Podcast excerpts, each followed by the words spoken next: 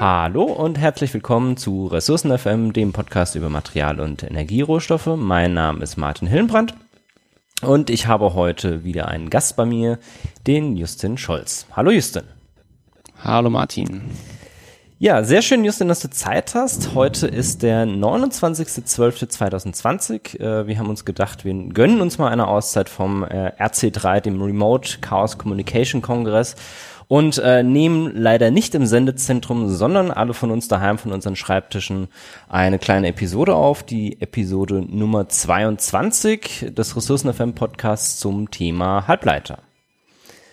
Und zwar, Justin, korrigier mich, wenn ich dich falsch vorstelle. Du hast ja mal längere Zeit, oder was heißt längere Zeit, du hast mal eine Zeit lang äh, in diesem Bereich gearbeitet und äh, dort für ein Startup gearbeitet. Also sie nannten sich zumindest Startup, ja. Okay. Sie waren 18 Jahre alt, 18,5 Jahre alt und haben Halbleiter-Lithografiemaschinen hergestellt. Ähm, und das war in Niederlanden und ich bin dafür ausgewandert und dann haben sie mir am ersten Arbeitstag leider gesagt, dass sie jetzt leider wohl kein Geld mehr hätten und sind dann drei Monate später pleite gegangen. Also so lange war es nicht, insgesamt vier Monate, aber es wäre sehr spannend, das kann ich schon sagen, ja. Okay, nichtsdestotrotz bist du der einzige oder die einzige Person, die ich aus diesem Umfeld kenne, die schon mal äh, Lithografiemaschinen gebaut hat. Ähm, und äh, ja, ich denke, dass du in den drei Monaten beziehungsweise auch durch dein Studium im Vorfeld da doch einiges gelernt hast. Und deswegen ähm, dachte ich mir, ich lade dich heute mal ein, hier äh, ja mit mir diese Episode aufzunehmen. Für mhm. den einen oder anderen Hörer, der das äh, die letzten Male mitbekommen hat, normalerweise nehme ich ja mit der Bianca auf. Die Bianca befindet sich aber aktuell im Prüfungs- und Weihnachts- und Neujahr äh, in der Pause sozusagen. Deswegen äh, bist du heute mein Ersatz, Justin. Sehr schön. Ja, gut. Ähm, bei Halbleiterforschung oder bei Halbleitern insgesamt und Mikroelektronik äh, ja, gibt es ein Moore's Law dass äh, sehr oft zitiert wird, dass eine Aussage darüber gibt oder dass eine Aussage von Gordon Moore aus dem Jahr 1965 ist. Äh, Gordon Moore hat damals postuliert, dass äh, sich die Leistungsfähigkeit von ähm, ja, Elektronik äh, alle Jahre verdoppeln wird und hier ähm, ja irgendwann. Also genauer gesagt, alle zwei Jahre okay. würde die Anzahl der Transistoren auf einem Chip sich verdoppeln und gleichzeitig die Kosten pro Transistor sinken. Also es gibt, es gibt 25 verschiedene Varianten von Moore's Law in verschiedenen Ausschmückungen. Ähm, die Industrie und vor allen Dingen auch Intel ähm, hat es sich zu Herzen genommen mhm. und sagt einfach, wir müssen einfach doppelt so viel Elektronik draufpacken können ja. zu einem niedrigeren Preis pro Stück Elektronik. Und ähm, das Witzige ist, dass Moore's Law ungefähr hinkommt, aber das Wright's Law besser passt als Moore's Law auf die Skalierungskurven von Halbleiterchips. Aber vielleicht auch da erstmal, um die Leute nochmal abzuholen, worum geht's eigentlich? Warum heißen die Dinge eigentlich Halbleiter und über was reden wir hier eigentlich? Wir reden über die integrierte Elektronik, die Computerchips, also nicht die Kartoffelchips, sondern die Computerchips, die unser gesamtes Leben ja inzwischen in großen Teilen ähm, ermöglichen, kann man fast sagen.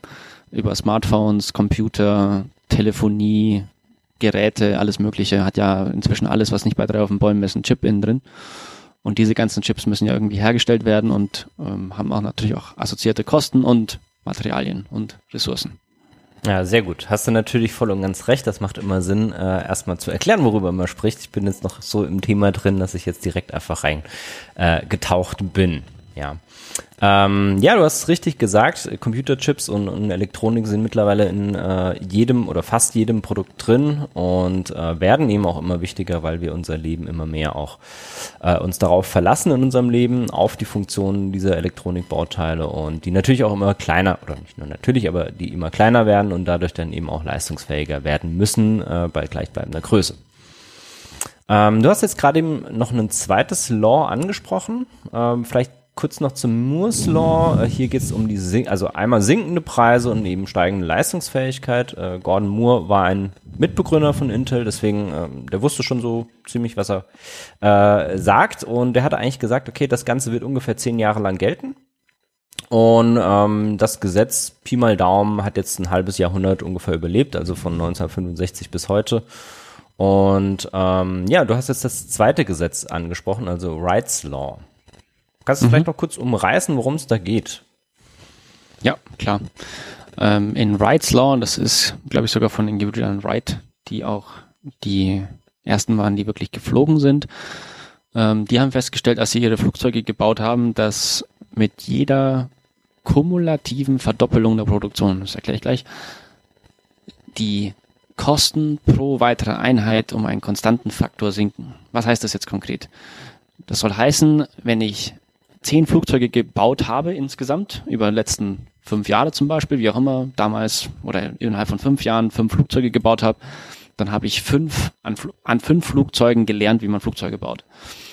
Wenn ich jetzt auf zehn Flugzeuge, zehn Flugzeuge gebaut habe, dann kostet mich das zehnte quasi weniger. wenn ich jetzt aber von zehn dann auf 20 gehe, und dann habe ich ins, irgendwann insgesamt 40 Flugzeuge gebaut und irgendwann habe ich 80 gebaut und irgendwann habe ich insgesamt 160 gebaut jedes Mal, wenn äh, sich meine kumulative Produktion, also von Anbeginn dieser Technologie an bis jetzt, je nach, äh, wie viel haben wir jemals davon produziert, wenn sich das verdoppelt, dann sinken die Kosten um einen konstanten prozentualen Faktor. Soll heißen, wenn, wenn ich das 80. Flugzeug vergleiche mit dem 160. Flugzeug, dann kostet das 160. zum Beispiel 15 Prozent weniger. Mhm. Und wenn ich das 320. also doppelt so viel produziert insgesamt über die gesamte Zeit wie jemals versus das 160. Flugzeug anschauen, dann kostet das 320. auch nochmal zum Beispiel 15 Prozent weniger. Mhm. Das ist die Learning Rate, die assoziierte.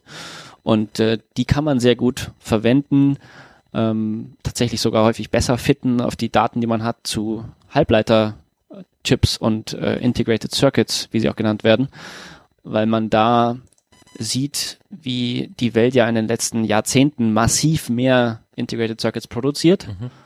Und genau in diesem Verhältnis, wie mehr produziert werden und vor allem bei einem exponentiellen Wachstum habe ich ja sehr schnell den Fall, dass ich in einer kurzen Zeitperiode, in innerhalb von fünf oder zehn Jahren, insgesamt so viel produziere, wie ich in der gesamten Geschichte der Menschheit zuvor mhm. okay. produziert habe, dass ich darüber dann quasi meine konstanten Kostenreduktionen hinbekomme, weil ich exponentiell mehr produziere. Und das ist, das ist im Endeffekt ähm, Wright's Law. Und das sieht man auch bei, der, bei den Batterien, ähm, die jetzt Lithium-Ionen vor allem da, die deutlich günstiger werden. Das ist sehr gut, wirklich sehr gut fitbar. Da sieht man einfach, wie die kumulative Produktion steigt. Ähm, man kann sich anschauen bei, bei Automotoren, bei Dieselmotoren ähm, über die Geschichte, wenn man da die Leistung mit reinnimmt. Wie viel kostet mich denn ein bisschen Leistung und wie viele haben wir von denen jemals hergestellt? Also das funktioniert da sehr gut. Okay, mit Batterien hast du ja auch was äh, Wichtiges angesprochen. Das wollte ich nämlich ganz am Anfang eigentlich noch ähm, ja bei der Vorstellung von dir mit einfließen lassen. Und zwar, ähm, du arbeitest ja mittlerweile nicht mehr im Halbleitersektor, sondern äh, du ähm, arbeitest gerade in einem anderen Bereich. Magst du das vielleicht kurz vorstellen, was du machst und wo du da bist? Ist ja wahrscheinlich schon spruchreif mittlerweile. Ja, ja, wir sind ja, wir hatten ja jetzt auch vor kurzem eine Zeitungsporträt über uns in verschiedenen Zeitungen in Deutschland. Also ich bin ähm, der CEO und Mitgründer von Felas. Wir entwickeln ein Energiespeichersystem, ein Stromspeichersystem, um die Energiewende, wie wir sagen, nicht nur zu ermöglichen, sondern auch ökonomisch und auch nachhaltig zum Selbstläufer zu machen, weltweit. Und wir verwenden als Technologie dafür Flüssigluft-Energiespeicherung und ähm, genau, das ist quasi das, was ich mit, mit Verve nachverfolge und mache. Genau. Okay, sehr schön, cool. Ähm, deswegen hast du gerade eben auch bei Rights Law eben das Thema Energiespeicher angesprochen, nehme ich mal an, weil das ja jetzt dann dein neues Steckenpferd ist sozusagen. Genau. Also Rights Law funktioniert aber in verschiedensten Bereichen. Also überall, wo man, wo man ein exponentielles Wachstum in der Nachfrage und in der Produktion hat, kann man eigentlich über Wright's Law sehr gut vorhersagen, wie, wie die Kosten sinken werden. Wenn man nicht in harte Limits der Ressourcen läuft, wie das im Moment bei den Batterien tatsächlich absehbar ist. Bezüglich jetzt Lithium. Und, ähm Gar nicht mal unbedingt Lithium. Mhm. Lithium sieht im Moment noch ganz passabel skalierbar aus, auch mit der Vorlaufzeit der Minenaufbaumaßnahmen, äh, bis du so eine Lithium-Brine-Mine in Südamerika aufbaust, dauert, hat halt gute Jahre Vorlaufzeit in der Regel, bis du da auch die Qualität dann sicherstellen kannst. Ähm, es geht da eher um die Knappheit bei Nickel, mhm. ähm, die ein echtes Problem ist, ähm, vor allen Dingen ökologisch und äh, unter sozialen Aspekten nachhaltig gemeinten Nickel, weil man will jetzt den ja. Kunden ist es schwer zu vermitteln, wenn da irgendwie in Kinderarbeit oder in ähnlich schlechten Zuständen mhm. Nickel abgebaut wird, nur damit sie dann ihr E-Auto fahren. Auch wenn sie es bei den ähm, Benzinern und so nicht sehen, wie viel da eigentlich äh, drauf geht an, an Ökologie und auch sozialen Hintergründen mit, mit Ölförderung. Aber bei Lithium und Nickel, Kobalt vor allem in der Demokratischen Republik Kongo und so. Da wird es in der Mitte der 2020er Jahre sieht es im Moment danach aus, dass die Rohstoffversorgung noch nicht da ist, wo sie sein müsste, wenn die Nachfrage gedeckt werden soll. Und das führt halt dazu, dass die Preise wieder steigen werden, wenn sie jetzt Free Floating sind. Es gibt da sehr viele langfristige Kontrakte oder dass einfach manche Autohersteller einfach keine Elektroautos bauen können, weil sie keine Rohstoffe bekommen. Von ja. daher, das wird noch spannend jetzt in den nächsten zwei, drei Jahren oder vier. Ja, bezüglich Lithium äh, sehe ich das ja auch immer relativ unkritisch. Habe ich mich ja auch zwar in dem Podcast jetzt noch nicht dazu geäußert, aber äh, ich glaube auf meinem Vortrag auf dem 36C3 hatte ich das Thema kurz angesprochen, weil da eine Frage dazu kam. Sehe ich auch eher unkritisch, weil im Zweifelsfall ab einem gewissen Preis man das Ganze aus dem Meerwasser gewinnen kann oder könnte. Ähm, ja, bei anderen Metallen, bei anderen ähm, Rohstoffen, die verwendet werden, aktuell äh, sieht das dann eben schwieriger aus, so wie du es gerade angesprochen hast. Hm, wobei es hier auch mittlerweile, ähm, ja, also ich persönlich glaube, dass sich das Problem in den nächsten Jahrzehnten lösen wird, weil es einfach auch schon wieder neue Technologien für Akkus gibt, die ähnlich oder vergleichbar gut sind, die dann eben keinen Nickel mehr brauchen. Aber äh, ja, du hast verschiedene ja, Lithium-Chemien, genau. ob du jetzt eine NCA, NMC oder LFP und ähnliches nehmen willst. Das sind verschiedene chemische Verbindungen. Aber im Moment sieht es nicht danach aus, mhm. dass jetzt Nickel in den nächsten fünf Jahren wirklich abgelöst werden ja. würde und die Fahrzeugprogramme der Autohersteller, die halt eine große Nachfrageschub mhm, nochmal liefern, sind in der Regel mit einer Nickel-Chemie. Ähm, ja. Und ähm, da, die laufen ja auch dann fünf bis zehn Jahre, so ein Fahrzeugprogramm. Und ja. dann sind wir auch schon wieder in zehn Jahren weg. Und also, das ist halt noch Forschung aktuell und noch nicht in der Fertigung angekommen, ja. Die ja. nickelfreien, genau. Ja, gut, aber äh, können wir vielleicht auch mal demnächst mal dazu sprechen zum Thema ähm, Stromspeicherung und Akkutechnologie. Ich hatte da mit dem äh, Leon ja schon mal über Energiesysteme der Zukunft äh, gesprochen, vor mittlerweile über einem Jahr, aber da hat sich ja auch einiges geändert seitdem und ähm, ja, vielleicht kann man da ja noch mal eine Episode zusammen aufnehmen. Aber heute soll es ja erstmal um Halbleiter gehen und ähm, wie ihr, liebe Zuhörer, das von Ressourcen FM kennt finde ich es immer recht interessant, am Anfang mal so ein bisschen einen geschichtlichen Überblick zu geben, also wann ist denn was passiert, damit man das ein bisschen einordnen kann. Ja, und die Geschichte äh, der Halbleiter fängt relativ früh an, das hat mich so ein bisschen verwundert. Und zwar, naja gut, direkt die Geschichte der Halbleiter ist das noch nicht, aber insgesamt ähm, muss man früh anfangen, um ähm, zu verstehen, wo das Ganze herkommt. Zwar äh, 1727 hat ein sogenannter Stephen Gray den Unterschied zwischen Leitern und Nichtleitern entdeckt oder eben erforscht. Und ähm, ja, ein Halbleiter ist ja irgendwo dazwischen, kann man so sagen, ungefähr. Und ähm, dementsprechend, das ist so ein bisschen das Fundament, von dem es dann ähm, stückchenweise immer weiter ging, bis dann am Ende ähm, alle Vorbedingungen erfüllt waren, um eben zu verstehen und auch Halbleiter herzustellen und zu verstehen und zu verstehen, was darin funktioniert und was nicht funktioniert, um das eben auch weiterentwickeln zu können ähm, im Anschluss. 1821, das haben vielleicht einige von euch im Chemieunterricht gelernt, hat äh, George Simon Ohm das Ohmsche Gesetz äh, erfunden. Da geht es eben ähm, um die Proportionalität äh, zwischen Strom und Spannung. Und ähm, ja, damit konnte man dann das erste Mal die Leitfähigkeit eines äh, Gegenstands bestimmen. Also ist er jetzt leitend, ist er nicht leitend, wie genau verhält sich das? Und bis heute basiert eigentlich ja, oder basiert vieles in der Mikroelektronik äh, auf diesem Gesetz. Ähm, Und äh, gut, das ist eine, eine Naturkonstante, könnte man fast sagen. Ja. Ähm, 1874 hat dann Ferdinand Braun den äh, Gleichrichter-Effekt äh, für Halbleiter entdeckt oder erfunden. Und äh, das ist eigentlich das erste Mal dann auch, wo das Thema Halbleiter ähm, ja wirklich aufgekommen ist und dann auch in den folgenden Jahren äh, erste Anwendungszwecke für Halbleiter ersonnen wurden und man eben gemerkt hat, okay, hey, die können wir einsetzen und da könnte Musik in dem Thema drin sein.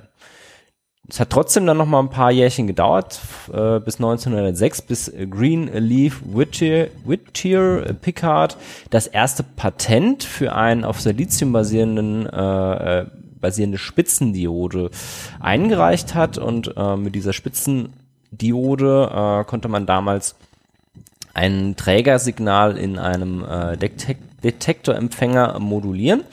Also ähm, so die Anfänge der Funktechnik äh, waren das und man konnte damit dann eben hier ähm, ja die Vor- oder die die Grundlagen der Datenübertragung ähm, schaffen. 1925 äh, wurde dann ein weiteres Patent eingereicht von äh, Julius, äh, Julius Edgar Lilienfeld und zwar das erste Patent zum Thema äh, oder über das Prinzip eines Transistors und ähm, Justin, du hast es ja auch schon in der Einleitung so ein bisschen erklärt, Transistoren äh, oder erwähnt, dass eben äh, Transistoren, ähm, integrierte Schaltkreise und sowas alles Begriffe sind aus der Mikroelektronik und äh, wo eben Halbleiter für wichtig sind. Also ich habe das hier auch gerade nochmal nachgeschaut. Mhm. Der gute Mann hat den Field Effect Transistor, den sogenannten FET, FET, Field ja. Effect Transistor oder Feldeffekt Transistor erfunden. Ähm, der wird in abgewandelter Form auch heute noch verwendet. Also wir verwenden verschiedene FETs. Es gibt FinFETs und ähm, MOSFETs und wie sie alle heißen, aber mhm. wir benutzen weiterhin ähm, FETs, also Field Effect Transistors. Da gibt es jetzt wahrscheinlich in den nächsten Jahren zwangsweise, allein der Physik wegen, wahrscheinlich eine Veränderung. Mhm. Ähm, aber grundsätzlich, das, was der da 1925 gemacht hat, ist bis heute noch relevant, ja. Okay. Wenn du sagst, der Physik wegen, ähm, kannst du vielleicht kurz ausführen, warum der Physik wegen? Also wo da genau das Problem mhm. liegt? Also du hast bei einem Feldeffekt-Transistor verwendest du elektrische Felder und diese elektrischen Felder ähm, beeinflussen dann deine Eigenschaften. Da kann man auch noch gleich dazu kommen, wie das funktioniert in einem Halbleiter. Also was macht ein Halbleiter aus? Ähm, und lange Rede, kurzer Sinn, warum der Physik wegen, wenn man etwas immer, immer, immer kleiner macht und wir sind wirklich inzwischen bei abzählbar wenigen Atomen. Was mhm. soll das heißen? Abzählbar wenig ist, wenn ich irgendwie dann noch drüber rede, dass ich an meinem Transistor an einer bestimmten Stelle 15 Atome habe, dann ist es abzählbar wenig. ja. Also ist wirklich klein. Und ähm, wenn ich dann auf der Ebene wiederum mit, mit Feldeffekten arbeiten will und äh, dann muss ich da an anderen Stellen abschirmen. Und wenn ich abschirmen will, dann brauche ich entweder Materialien, die unglaublich undurchlässig sind für meine, für mein elektrisches Feld, was dann immer schwieriger wird. Oder ich muss mir andere Geometrien einfallen lassen oder andere Effekte zunutze machen statt die bisherigen. Weil ich irgendwann halt sonst, ähm, so wie wenn ich, ähm, wenn ich einen schlechten Leiter habe oder so und da bricht dann durch oder eine, eine also ein Strom springt über, ich habe einen Blitzschlag oder so, dann ähm, würde im Endeffekt das im, Trans im Prozessor oder im Transistor irgendwann passieren, wenn das zu klein ist und man sich nicht darum kümmert, dass es entsprechend abgeschirmt ist. Ja, ist übrigens auch genau der Effekt, weswegen ähm, in den Anfangsphasen dieses Podcasts ähm, ja es immer wieder Probleme gab, weil hier eben mein Mikrofon, mein altes, äh, nicht gut genug abgeschirmt war und dann eben hier äh, Störfelder ähm, mit dazu kamen und das einfach unschön gemacht hat. Vielleicht ist es ein ähnlicher Effekt. Ja, ähm, 1925 ist jetzt schon ein paar Jährchen her. In äh, gut vier, nee, in gut fünf Jahren ähm, ist dann hier auch 100-jähriger Geburtstag von diesem äh, ersten Patent. Es gab noch ein paar Patente, die noch weniger bekannt sind. Ähm, ich nehme jetzt an, Julius Edgar Lilienfeld kennt man vielleicht den Namen noch von einem äh, Walter Schottky, weiß ich jetzt nicht, ob man den kennt. Der äh, ist viel bekannter. Viel bekannter? Okay. ja, Schottky, Schottky-Diode ist, ist quasi Haushaltsware. Äh, in der Elektrotechnik. Okay, also. war, äh, war mir jetzt nicht bewusst, äh, zeigt nur mal wieder, dass ich mit der Elektrotechnik äh, nicht so viel Ahnung davon habe, deswegen habe ich dich ja aber auch hier heute in dem Podcast mit dabei. Ja, äh, die Schottky-Diode wurde 1939 dann ähm, von Walter Schottky beschrieben, also er hat die theoretische Grundlage ähm, dafür geschaffen und ähm, ja, diese äh, Diode wird, soweit ich weiß, oder hast ja gerade gesagt, heute auch noch eingesetzt. Ähm, und wahrscheinlich, ja gut, wahrscheinlich ist der Name dadurch etwas bekannter, wenn das Teil schon Schottky-Diode heißt und äh, bei dem Transistor heißt ja nicht Lilienfeld-Transistor oder sowas. 1947 ähm, gab es auch nochmal Weiterentwicklungen oder ähm, ja, das erste Mal, dass äh, die sogenannten P-leitenden Zonen ähm, angesteuert wurden. Zwar in äh, Bell Laboratories, äh, die ja sehr bekannt sind, was Elektronik angeht. Also hier wurden sehr viele Durchbruch, also sehr viel Forschung betrieben und auch äh, sehr gute Ergebnisse erzielt. Äh, in diesen Laboratories hat äh, John Barden, William Bradford Shockley und Walter Hauser Brattain, mal wieder die Namensproblematik, äh, haben hier zwei äh, Metalldrahtspitzen ähm, auf ein Germaniumplättchen gesteckt und äh, konnten, also haben eine Spitze da reingesteckt und konnten dann mit der zweiten Drahtspitze äh, hier die äh, elektrische Spannung steuern und eben die P-leitende Zone steuern. Ja. Und ähm, das war das so das erste Mal, dass eben diese P-leitenden Zonen ähm, in einem Experiment eingesetzt werden konnten oder eben auch manipuliert werden konnten. Und äh, daraus wurden dann die sogenannten Spitzentransistoren, also bipolare Transistoren, ähm, ja, daraus entwickelt, wofür ähm, die drei Herren dann auch den Physik-Nobelpreis bekommen haben. Wobei ich weiß nicht, ob alle drei einen bekommen haben oder aber ob nur zwei von denen den bekommen haben, muss ich mal nachschauen. Und zwar haben sie den Physik-Nobelpreis äh, 1956 dafür bekommen und gelten damit als die Mitbegründer der Mikroelektronik. Und ähm, ja, vielleicht äh, finde ich dazu nochmal ein Bild, dann kann ich das hier auch als Kapitelbild reinmachen. Dann, äh, da gibt's ganz gute Bilder, ja. Okay, das ist so ein, so ein Flatschen von so einem dreieckigen Ding, ist ganz witzig. Okay. Ähm, das ist der, der erste äh, Transistor. Sieht relativ unspektakulär aus, aber ohne das könnten wir uns nicht remote gerade unterhalten. Richtig. Ja. Ähm, Gibt da irgendwie eigentlich auch ein Video von dem Experiment? Also gut, von damals nicht, aber von dem äh, nachgemachten Experiment? Müssen wir gucken. Vielleicht finde ich ein YouTube-Video, äh, wo man mal sehen kann, was die da genau gemacht haben. Dann packen wir das auch in die Show Notes rein. Ja, ja. Ähm, Halbleiter sind heute bisher zumindest immer noch äh, vor allen Dingen basierend auf äh, Silizium. Und mhm. ähm, das ist ja auch das, was man immer hört oder kennt, so ja, Silizium-Waver, Silizium-Chips. Und ähm, das Ganze wäre nicht möglich gewesen, wenn ein Eberhard äh, Spenke oder Spenke äh, 1954 das äh, Zonenschmelzverfahren entwickelt hätte. Und äh, mit diesem Zonenschmelzverfahren bekommt man es hin, hochreines Silizium herzustellen und das eben ja so aufzureinigen, dass man damit dann eben ähm, Elektronikbauteile herstellen kann. Das Zonenschmelzverfahren wurde sehr lange verwendet. Mittlerweile gibt es ein anderes Verfahren, äh, das teilweise eingesetzt wird, das hier günstiger ist und auch ein bisschen, ja gut, besser jetzt nicht unbedingt, aber es ist auf jeden Fall günstiger. Das sogenannte Zochralski. Oder Zochralski. Ach Gott, ich kann diese Namen immer nicht aussprechen. Verfahren, ähm, das noch ein bisschen anders ist und hier eben, ähm, ja, vor allen Dingen im Einsatz ist mittlerweile. Genau, so viel. Also da ja? vielleicht noch zur Erklärung, ähm, warum man das Silizium so hoch rein braucht, dass man, wenn man sich einen Wafer anschaut, also wenn man so einen riesigen Einkristall, der wirklich Meter hoch sein kann dann und dann 30 Zentimeter Durchmesser hat oder ein bisschen mehr, sodass man einen 30 Zentimeter Wafer rausschneiden kann, mhm. also Durchmesser 30 Zentimeter. Ähm, dass die so rein sind, dass in den meisten Wavern statistisch gesehen, wenn sie geschnitten sind, eigentlich keine, keine anderen mit Atome mehr drin sind. Und das hängt damit zusammen, dass ein Halbleiter sich auch dadurch auszeichnet, dass seine Eigenschaften, seine Elektroneneigenschaften, also wie gut leitet er jetzt oder nicht, wird er zum Isolator oder zum Leiter, dass die sehr stark, ähm, sehr, sehr einfach beeinflussbar sind, indem man etwas hinzugibt, also dotiert nennt man das dann, ähm, und dass man ihm entweder Elektronen abknapst aus einer Struktur oder welche dazu packt und die dann mit elektrischen Feldern beeinflussen kann. Und wenn ich jetzt mir vorstelle, ich hätte meinen unreinen Silizium-Wafer und da wäre schon jede Menge Schmodder drin mit irgendwelchen Elektronenkonfigurationen und ähnliches, mhm. dann kann ich halt nicht mehr in, in einem unglaublich feinen Maßstab da noch ein paar Sachen reinmixen, sondern ähm, dann führt es eher dazu, dass äh, ich undefiniertes Verhalten bekomme und dann nicht mehr arbeiten kann. Und deshalb ist es so wichtig, dass dieser Silizium so oder dieses Silizium so hoch rein ist. Ja, also wenn ich äh, hier richtig aufgepasst habe im Studium, dann ist es ja ähm, so, dass beim Silizium, das hast du ja auch schon angesprochen, Silizium ist aus der vierten Hauptgruppe und ähm, deswegen oder daher hat es eben vier Valenzelektronen, also Elektronen auf der äußersten Schale.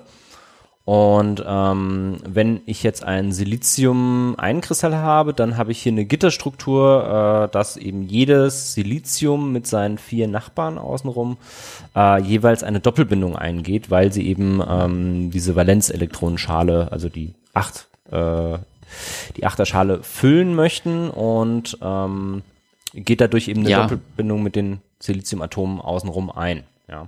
Das, das kann man so nennen. Ja. Ähm, es gibt ja verschiedene Erklärmodelle und mhm.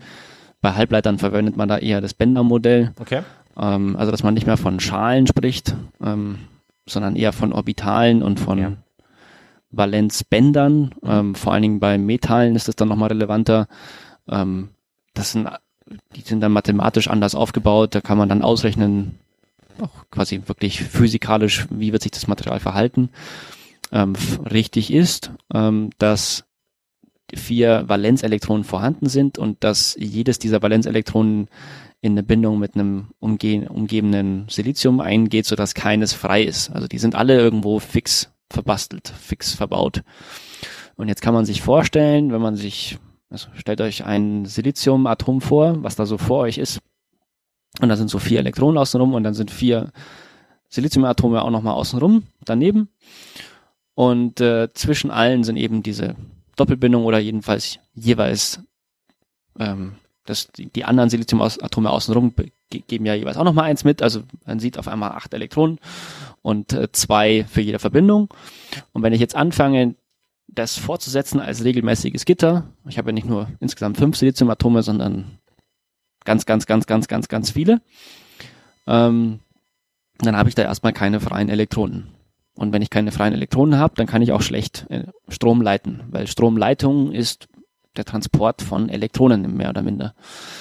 Und über diese Dotierung, also ich kann jetzt entweder das so heiß machen, dass ich die Bindungen so halb auflöse in der Gitterstruktur, dann ähm, habe ich aber trotzdem wieder einen, Wärme, einen Verlust, weil ich bei hohen Temperaturen Strom leite und wenn ich etwas sehr heiß habe, dann habe ich da sehr viele Phononen.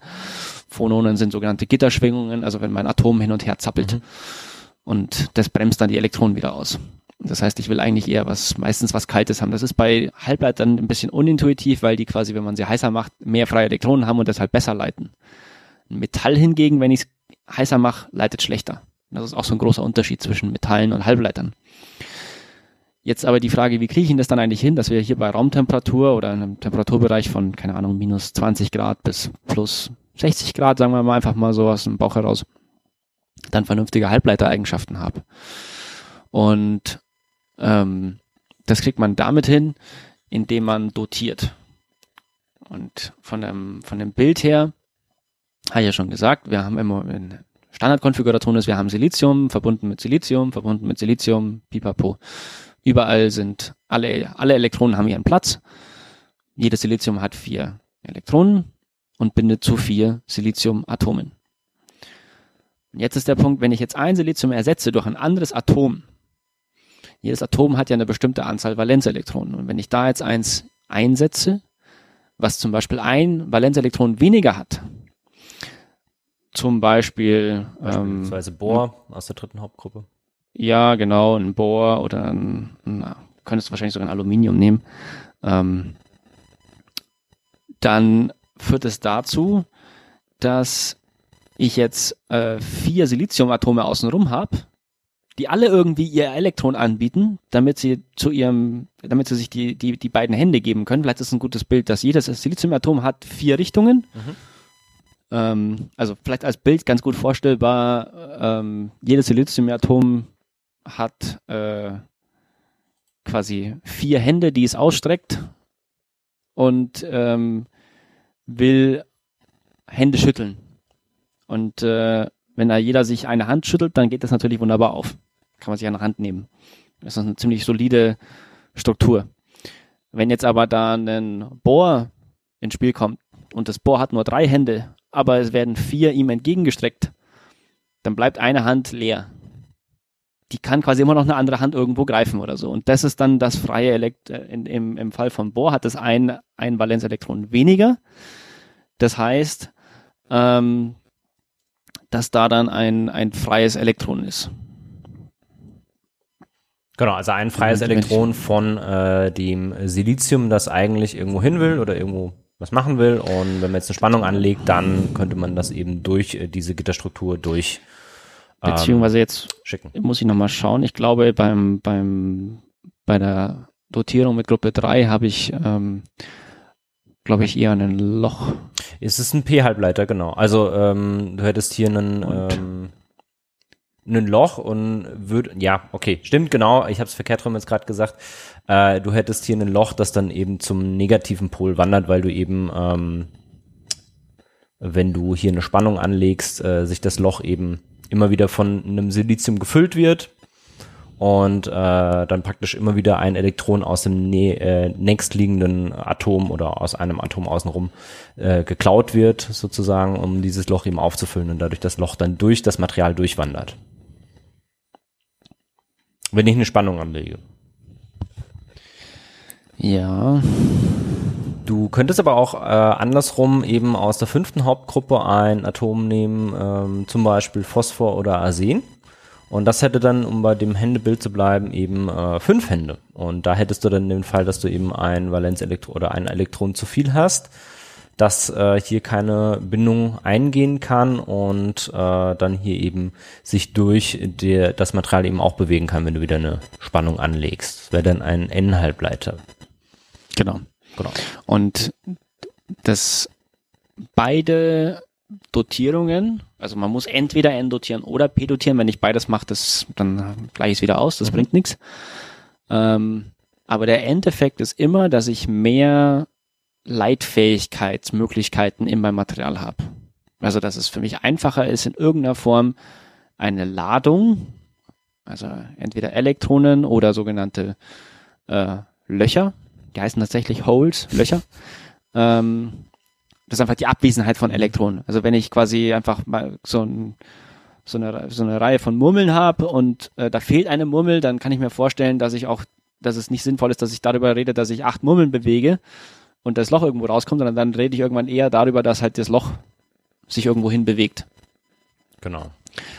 Und ähm, wenn man die jetzt geschickt kombiniert, dann kann man damit einen Transistor bauen. Und jetzt ist vielleicht auch nochmal so die ganz, ganz große Bogen nochmal zu, zu greifen was macht denn eigentlich einen Transistor aus? Ein Transistor, ähm, abgesehen von der Fachsprache, erlaubt einem, wenn ich an einer Stelle eine Spannung anlege, dass ich an einer nahen anderen Stelle Strom fließen lasse oder nicht. Soll heißen, ich kann durch Anlegen einer Spannung dafür sorgen, dass Strom fließen kann. Also die fancy Variante zu sagen, ich habe einen Schalter, wo ich, wenn ich Spannung anlege, kann ich schalten.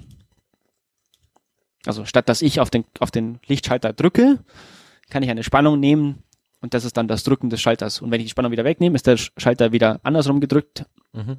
Und ähm, das, das ist das elektronische Äquivalent von wie schalte ich. Deswegen ist es auch so elementar wichtig, ein Transistor. Ähm, man könnte das jetzt dann verwenden, um so äh, Logikschaltungen aufzubauen. Also wenn ich eine Spannung am Punkt X habe, dann äh, lege den Schalter um oder nicht. Und wenn ich jetzt ganz viele davon habe, dann kann ich mir damit eben unterschiedlichste Logiken aufbauen. Ähm, Wer dann irgendwie für die von euch, die programmieren, äh, gibt's ja auch mal wieder so Überlegungen, wenn X dann Y oder wenn X dann nicht Y. Und ähm, ist das dann auch das, was man als Logikgatter versteht? Also im sehr rudimentären Sinne? Ähm, also was jetzt speziell? Äh, also diese, dieser Transistor, ist der dann hier ein, ähm, ein logischer Operator im Grunde, oder? Also der Transistor selber ist ein Bauteil und mhm. du kannst in einer bestimmten Verschaltung zusammen mit ähm, Widerständen und den ganzen anderen mhm. elektronischen Bauteilen kannst du aus den Transistoren dann ein, ein, ein Integrated Circuit bauen. Okay. Also du brauchst noch Speicherelemente, die irgendwie deine Informationen auch speichern. Das kannst du auch in Transistoren abbilden, aber auch in anderen Möglichkeiten, wie du Informationen speicherst. Ähm, ja. Was jetzt der, wie der Begriff logisches Gatter definiert ist, mhm. weiß ich jetzt nicht auswendig. Okay, okay. Also äh, logisches Gatter oder äh, Logik äh, Gate wäre hier eben eine Anordnung von äh, elektronischen Schaltungen, um, um eben ja eine, eine Bullschen äh, Funktion, also eine äh, True or False äh, Funktion aufzubauen. Ähm, genau. Aber ja, anyhow. Also auf jeden Fall äh, Transistor, denke ich, ähm, ist verstanden, was der genau macht. Und wie kann man so einen Transistor aufbauen? Also was, was würde man da machen? Man würde, wenn ich das richtig verstehe, äh, P-Halbleiter und N-Halbleiter äh, kombinieren mhm. und äh, genau. hier mit Isolatoren, also in irgendeiner Form würde man die zusammen basteln, dass eben am Ende die Transistorfunktion dabei rauskommt. Also es gibt, es gibt da verschiedene Art und Weisen, aber im Endeffekt ähm, hast du in der Regel immer einen neutralen Teil.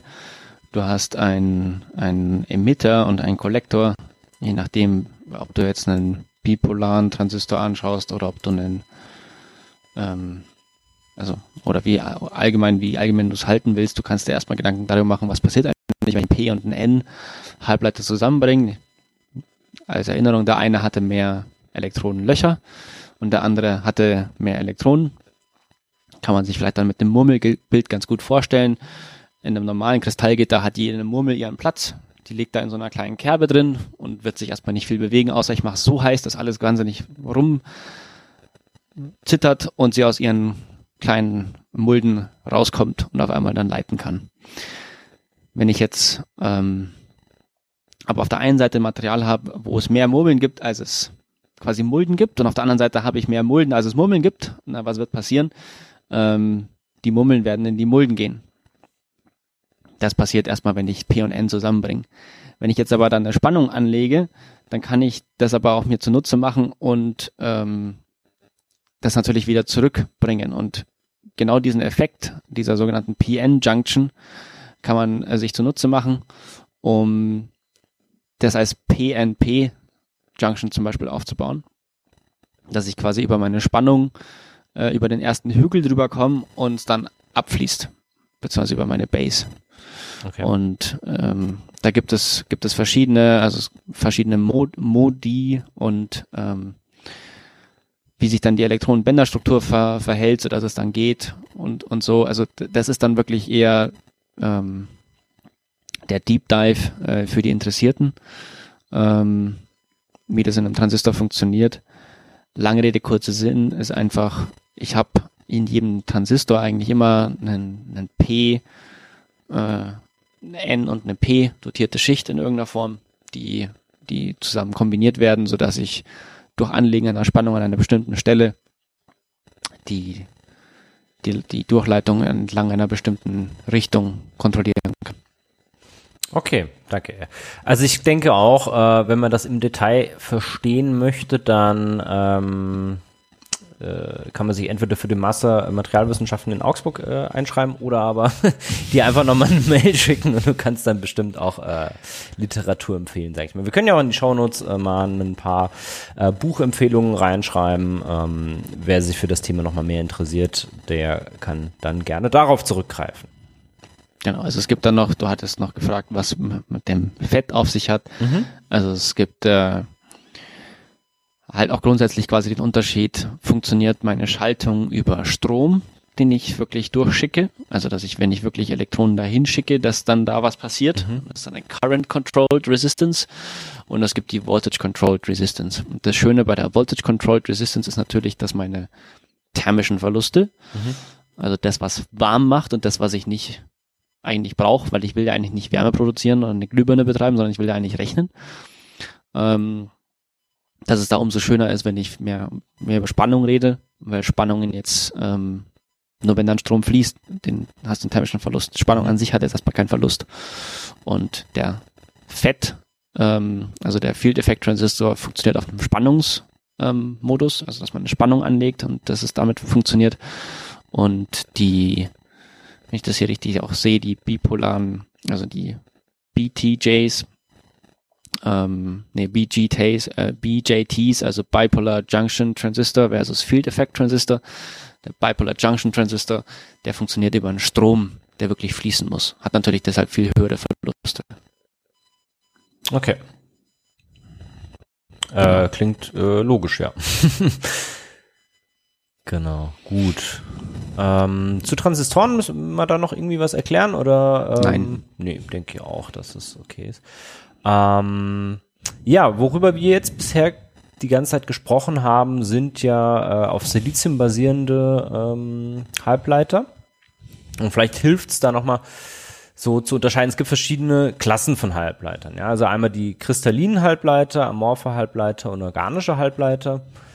Ähm, ja, vor allen Dingen die organischen Halbleiter sind, glaube ich, eher nicht dein Spezialgebiet. Das ist dann eher organische Chemie. Ähm, Fun Fact oder was wir im Vorgespräch auch schon besprochen haben, ist natürlich bei organischen Halbleitern so, dass die aus äh, Ressourcen- oder Rohstoffsicht eher unkritisch sind, weil es eben organische Materialien sind und naja, Kohlenstoff haben wir relativ viel.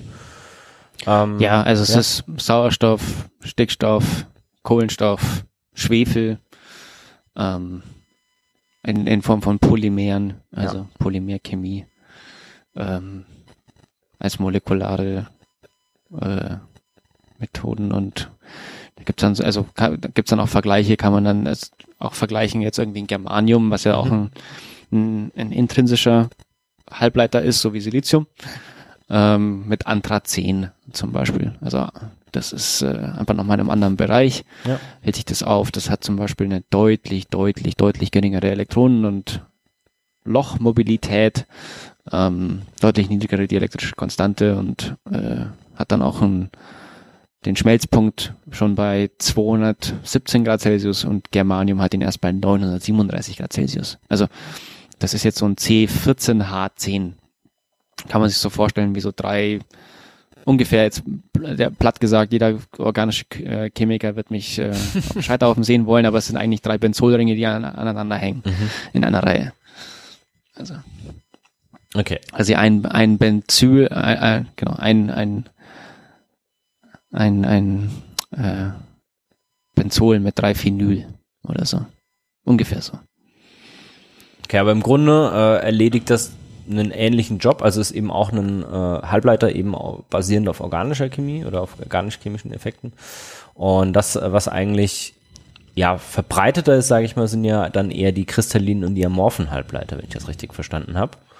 Und mhm. ähm, ja, wo ist denn da der Unterschied? Also kristalline Halbleiter äh, hat ja jetzt nichts mit, mit Kristallgläsern zu tun, sondern eher eben mit ähm, Kristallstrukturen. Und äh, ist denn ein Silizium-Halbleiter, der wäre dann ein kristalliner Halbleiter, oder? Ja, definitiv. Genau. Und was wäre denn ein amorpher Halbleiter? Also hast du da ein Beispiel gerade im Kopf dafür?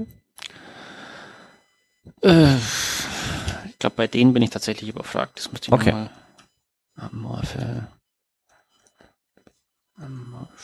Ja, ist ja auch nicht schlimm. Also kristalline Halbleiter sind, glaube ich, das, was auch am ähm, relevantesten ist, zumindest aktuell noch, und das, was auch am verbreitetsten ist.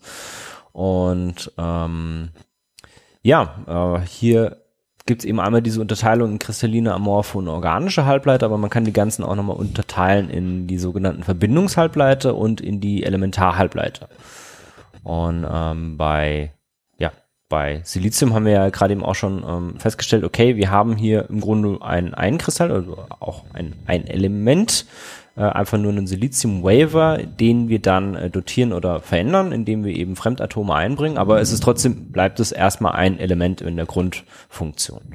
Und bei den Verbindungshalbleitern haben wir eben verschiedene Verbindungen von Materialien, die dann eben äh, Halbleitereffekte hervorbringen. Bei den Verbindungshalbleitern äh, ist in den letzten Jahren, soweit ich das weiß, vor allen Dingen Galliumarsenid äh, ja vermehrt eingesetzt worden.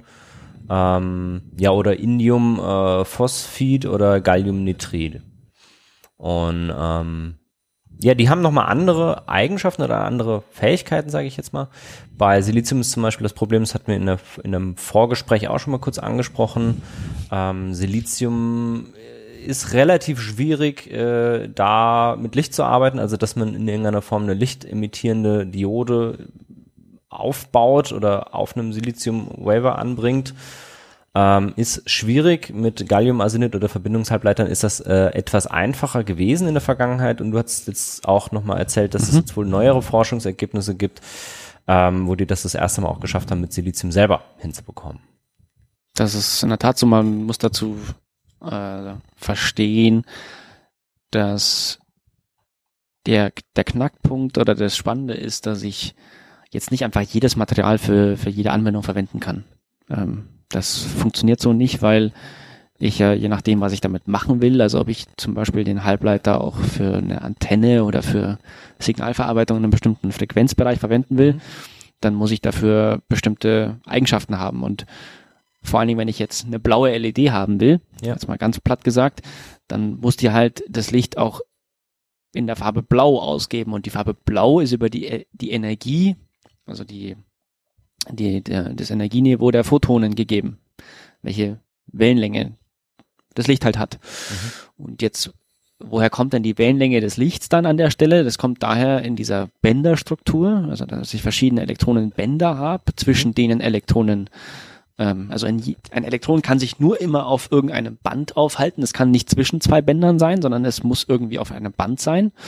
Und wenn es jetzt ein Elektron von einem höheren Band, also auf einem höheren Energieniveau, auf ein niedrigeres herabfällt, dann muss die Energie irgendwo hin. Weil wir haben ja Energiehaltung. Und das gibt die Energie in Form eines Photons ab und dieses Photon hat dann genau die Energie, die als Energieunterschied zwischen diesen zwei Bändern ist. Jetzt sind aber diese Bandstrukturen maßgeblich davon abhängig, welche Materialien ich verwende, also welche Atome und was ich da eigentlich gebaut habe. Und deswegen ist es zum Beispiel nicht so einfach und deswegen war es auch lange ein Problem, ähm, gelbe LEDs, glaube ich, waren es, zu bauen. Also wir hatten ja grün und blau und rot, aber gelb war immer schwierig, weil ich glaube, es war gelb wo man eigentlich eine blaue LED genommen hat, lange Zeit, und dann die über einen, ich glaube, es war ein Schwefel oder so Verbindung, das emittierte blaue Licht quasi direkt in ein anderes Material geleitet hat, um dann eine andere Bandstruktur anzuregen, Elektronen anzuheben, die dann aber, wenn sie wieder runterfallen, bildlich gesprochen, gelbes Licht aussenden. Deswegen hatten diese frühen, nee, genau, hatten diese frühen LEDs immer so einen bläulichen Schimmer dann.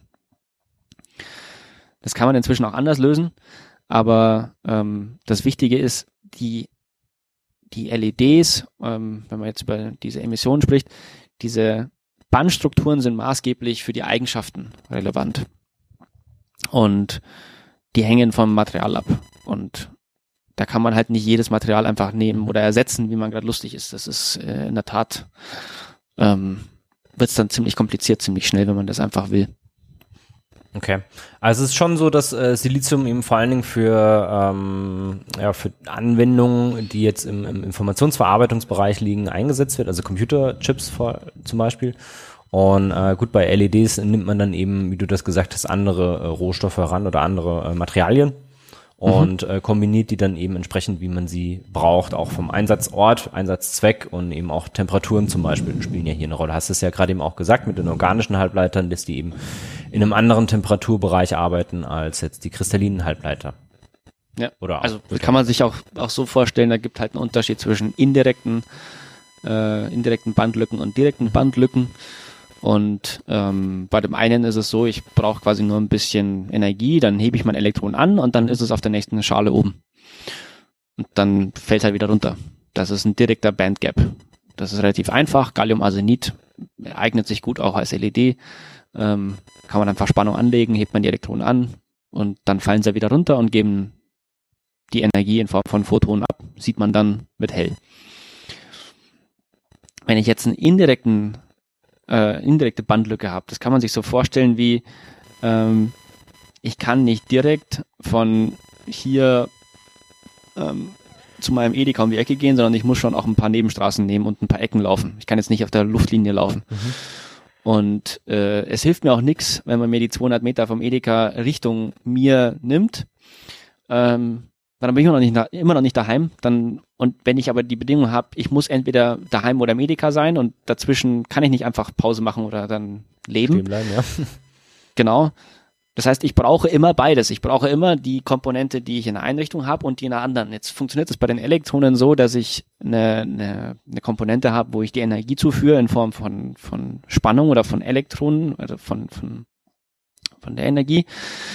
Und dann habe ich noch die Phononen. Das waren diese Gitterschwingungen. Mhm. Das heißt so, ich muss quasi das Elektron anheben und noch zur Seite bringen, damit es in die, in die Mulde, vielleicht erinnert euch, in die Mulde fallen kann, ungefähr, oder in das Band fallen kann.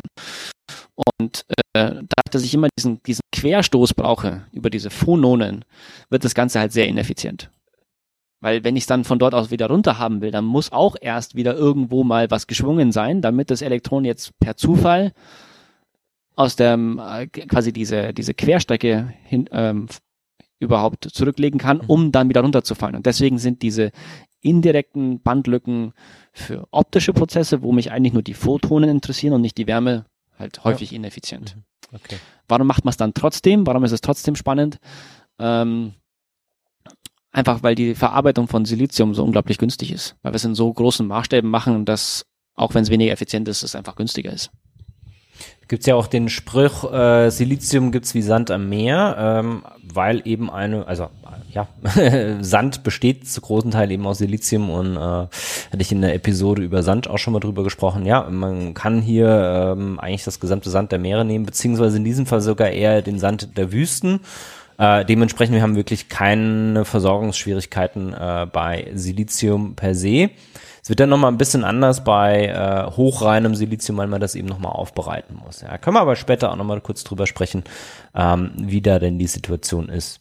Und ähm, ja, es gab jetzt die Idee, ähm, die Datenverarbeitung äh, umzustellen. Also bisher macht man das ja äh, über elektrische Signale. Und ähm, warum das so interessant ist, dass man lichtemittierende Dioden hat und hier eben äh, mitarbeiten kann, äh, ist unter anderem, weil äh, elektrische Signale immer relativ viel Energiebedarf haben, weil eben man Erwärmung mit dabei hat, verschiedene andere Effekte. Und ähm, ähnlich wie man das heute mit der Glasfaserverbindung äh, für das Internet an seinem Haus vielleicht hat, war hier auch die Idee, okay, wir können Informationen auch auf einem Chip oder zwischen verschiedenen elektronischen Bauteilen ähm, ja, mit Licht übertragen. Und hier war, soweit ich das eben weiß, das Problem, dass wenn man auf einem Silizium-Chip gearbeitet hat, äh, es hier Schwierigkeiten gab, dann ähm, Bauteile auf dem gleichen Chip mitzuverbauen, die dann irgendwie auf Gallium-Arsenid-Basis sind oder auf einer anderen Basis sind. Und ähm, dieses Problem wurde, glaube ich, vor zehn Jahren ungefähr erst gelöst, dass man eben hier zum Beispiel zwischen die Gallium-Arsenid und äh, Silizium ähm, funktionellen Bauteile nochmal eine Zwischenschicht reingemacht hat, die mit beiden eben äh, interagieren kann und die beiden dann eben zusammenbringt. Und wie du das jetzt gesagt hast, die neuesten Forschungen gehen jetzt auch so weit, dass man es geschafft hat, hier mit Silizium selber das äh, Problem zu lösen. Und also das ähm, ist Genau. Das ist halt das Spannende daran, ja. wenn du Silizium selber dazu bringst, dass es Licht emittiert, ja. ähm, dann kann ich mir die ganze Verbindungs- genau den ganzen Verbindungskopfschmerz sparen. Ähm, woher kommt der Kopfschmerz? Wie du gesagt hast, äh, die passen nicht so zueinander. Ja. Was heißt das konkret? Jedes Material, wenn ich es als als Bulk, als als große Menge vor mir liegen habe und alles, was wir mit unseren Augen sehen können, ist eine per Definition schier unglaublich große Menge an Atomen. Ja. Ähm, dann hat das eine inhärent übliche äh, Gitterstruktur und zur Gitterstruktur gehört auch eine, ein, ein üblicher Abstand zwischen den Atomen. Und der Abstand zwischen zwei Galliumatomen ist ein anderer als zwischen zwei Siliziumatomen. Und der Abstand zwischen, oder der, der, der mittlere Abstand, aber auch der Abstand zwischen einem Gallium und einem Arsenid äh, oder Arsen. Und die, die Gitterlänge in einem Gallium-Arsenid-Gitter ist eine andere als in einem Siliziumgitter. Das führt jetzt aber dazu, wenn ich das fertigen will, also wirklich herstellen will, dass ich das Problem habe, dass ähm, ich äh, kann man sich so vorstellen, wie ich habe zwei verschiedene Gerüstbauer mhm. und der eine baut mit einem metrischen System und hat irgendwie zwei Meter Gerüst mhm. äh, Planken und der andere kommt aus den USA und baut mit Inches und Feet. So, das, das kannst du zwar vielleicht irgendwie dann schon so aufeinander bauen, bis es dann mal wieder zufällig passt, wenn du nur genü genügend häufig nebeneinander machst oder du quetscht es ein bisschen und es äh, vielleicht baust du irgendwie einen Übergang und dann holst du dir irgendwie keine Ahnung jemanden Spezialer Spezialfertiger rein, der dann dir irgendwie diese zwei verschiedenen Längen deiner Gerüste so in, in, in ein Adapterstück baut, dass es auf der einen Seite noch damit klarkommt, wenn es im Metermaßstab ist und auf der anderen Seite eher mit Feed klarkommt. Aber so kann man sich das vorstellen. Und das habe ich aber immer, wenn ich verschiedene Materialien, verschiedene Gitter habe. Und deshalb ist auch diese Halbleiterfertigung so spannend, weil man diese verschiedenen Materialien hat mit verschiedenen Gitterkonstanten und die trotzdem in irgendeiner Form noch fertigen können will, ohne dass man dann über mechanischen Stress tatsächlich auch äh, ich ent es entweder gar nicht erst fertig kann oder irrsinnig hohe Verluste habe in der Fertigung oder sie dann mechanisch irgendwann kaputt gehen und diese Verbindungen brechen. Mhm, ja. Weil einfach der, der, die Spannung zu hoch ist. Also die mechanische Spannung, jetzt nicht die elektrische. Ja, ja. ja richtig. Also ähm, ist äh, eben nicht ganz einfach und das macht es ja eben auch ähm, so spannend. Ja? Und ähm, wie du das gesagt hast, wir sind mittlerweile auf einem auf einer Größe, äh, wo wir eben von einem Abstand von wenigen Atomen sprechen und umso kleiner es wird, umso schwieriger wird das dann natürlich auch da ähm, hat man dann eben auch weniger Spielraum, ja, um irgendwie nochmal zwischendrin irgendwie was reinzuquetschen oder irgendwo was ranzuflanschen, ja. sag ich jetzt mal, ja. Ähm, ja, deswegen äh, sehr, sehr spannend, dass es hier eben neue Forschung gibt, die das mit Silizium selber dann macht. Und äh, hier ist dann auch wieder das, was wir ganz am Anfang gesprochen haben mit Wrights Law und Moore's Law, äh, die Überlegung, ob man es dann doch äh, wieder schafft, äh, ja, Elektronikbauteile kleiner und günstiger und noch schneller zu bauen. Also günstiger vielleicht nicht unbedingt, aber ähm, wenn man hier eben dieses Problem löst oder gelöst hat und gelöst bekommt, äh, dass dann eben hier auch die Geschwindigkeit ähm, oder die Menge an Elektronik, die wir auf einen Chip packen können, ähm, steigt und die Leistung davon eben auch wieder steigt. Ja, so, äh, du hattest jetzt mir noch ähm, verschiedene Rohstoffe ja im Vorfeld zu dieser Episode genannt, weil ich ja auch so gedacht habe, ja, okay, Silizium kennt man, weiß man, okay, Silizium, Halbleiter, irgendwie gehört das zusammen. Gallium-Arsenid hatten wir vielleicht auch schon mal von gehört, so Gallium-Arsenid, äh, ähm, äh, Technologie bei irgendwie äh, Photovoltaikzellen, die ja auch ähm, auf diesem oder mit diesem Prinzip arbeiten, der Halbleiter.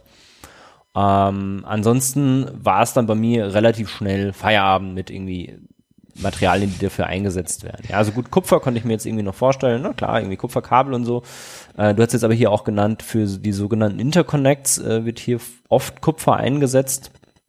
Das war lange ein Problem, weil Kupfer also wenn du halt das Kupfer irgendwo anders hinbekommst, dann kannst du den ganzen Chip ruinieren. Das weiß ich noch, dass du eigentlich Kupfer aus deiner Halbleiterfertigung raushalten willst, aber irgendwann kommst du dann in Probleme rein und dann kommst du in ganz neue Probleme rein, weil auf einmal ähm, Quanteneffekte auf einmal anfangen zu dominieren und eine Rolle zu spielen, die, über die du vorher keine Gedanken machen musstest.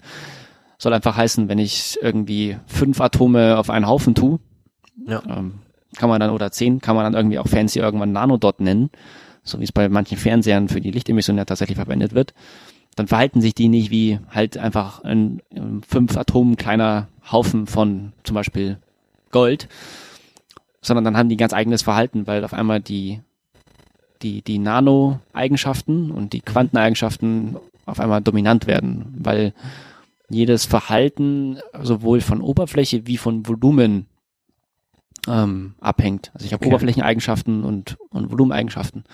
Und wenn ich so klein bin, dann ist die Oberfläche im Verhältnis zum Volumen halt riesig. Das ist dieses klassische Beispiel, mhm. wenn ich einen Würfel nehme mit einem, einem Meter Kantenlänge und ich mache den, ich mache jede Seite doppelt so groß. Also ich gehe von einem 1 Meter ähm, Würfel mit einem Kubikmeter Volumen, also einmal einmal ein Meter, auf einen zweimal zweimal zwei Meter äh, Würfel dann habe ich auf einmal achtmal so viel Volumen. Ja. Aber nur ähm, sechsmal so viel Fläche. Das heißt aber andersrum, wenn ich super, super, super klein bin, dass meine Fläche auf einmal riesig ist im Vergleich zu meinem Volumen und meine Volumeneigenschaften quasi nicht mehr zur Rolle, keine Rolle mehr spielen. Und ähm, da kommt man dann in die nächsten Probleme rein bei den oder nächsten Herausforderungen bei diesen Chips, äh, sich überhaupt noch klar zu werden, wie man das jetzt ausrechnet und machen kann, welche mhm. Materialien man wie, wie verwendet, ähm, weil die dann auf einmal in den kleinen Maßstäben sich doch anders verhalten als jetzt im Großen. Ja, und ähm, dann ist man ja auch dazu übergegangen, eben mal zu schauen, okay, welche Materialien kann man denn stattdessen dann einsetzen oder ähm, um ähnliche Effekte oder um die Effekte, die man haben möchte, eben ähm, haben zu können, ähm, wurden dann eben auch andere Ressourcen, andere Rohstoffe relevant. Mhm, gut, wir hatten jetzt gerade äh, Kupfer angesprochen für die Interconnects. Äh, du hast jetzt gesagt, okay, Kupfer will man eher raushaben. Gibt es denn da schon was anderes, was man stattdessen für Interconnects einsetzt oder äh, muss man hier immer noch Kupfer einsetzen? Also ich glaube, man hat erst angefangen, Kupfer dann einzusetzen okay. später, ähm, aber da bin ich jetzt nicht mhm. äh, sattelfest. Ja, also, okay. Äh, es gab ja jetzt auch Überlegungen, Kohlenstoff einzusetzen statt des Siliziums, soweit ich weiß, ne? Ähm, ja und nein, also so ganz einfach ist es auch nicht. ähm, okay. Also Gut. es gibt verschiedene, verschiedene Varianten, vor allen Dingen bei Speicherchips, soweit ich mhm. weiß, ähm, wird da gerne drüber gesprochen, ob man dann ähm, Carbon Nanosheets verwenden will, also ähm, oder Carbon Nanotubes sogar ähm, und die dann einbetten will. Also vielleicht für ähm, die Erklärung, äh, Carbon Nanosheets und Carbon äh, Nanotubes äh, sind äh, ziemliche Buzzwords, kann man sagen, wobei sie auch schon eine coole Anwendung sind. Ähm, es geht hier im Grunde um Kohlenstoffstrukturen, also bei den äh, Nanotubes sind es eben Kohlenstoff, ja, äh, wie eine Folie, die als Rohr äh, oder als Röhre gestaltet ist, also dadurch, dass Kohlenstoff ja ähm, äh, immer, glaube 1, 2, 3, 4, 5, 6 äh, Verbindungen hat zu eben Nachbaratomen, kann man hier äh, eben sehr fancy äh, Figuren damit aufbauen. Und hier geht es eben darum, dass man äh, Röhren aus diesem Kohlenstoff herstellt, Nanotubes, und äh, die dann nochmal auch eigene Eigenschaften haben und äh, die man dann eben auch ähm, ja für verschiedenste Einsatzzwecke verwenden kann. Gab auch mal die Idee daraus, glaube ich, so Weltraumkabel zu bauen für so einen Weltraumlift. Aber hier geht es eben eher um die elektrischen Eigenschaften davon, äh, die dann auch nochmal sehr speziell sind, weil die eben ähm, auch nochmal angeordnet werden können und dann eben spezifische ähm, Leitungsfähigkeiten oder Funktionen haben, die man sich zunutze machen kann. Ganz grob erklärt, sage ich jetzt mal. Genau. Ja.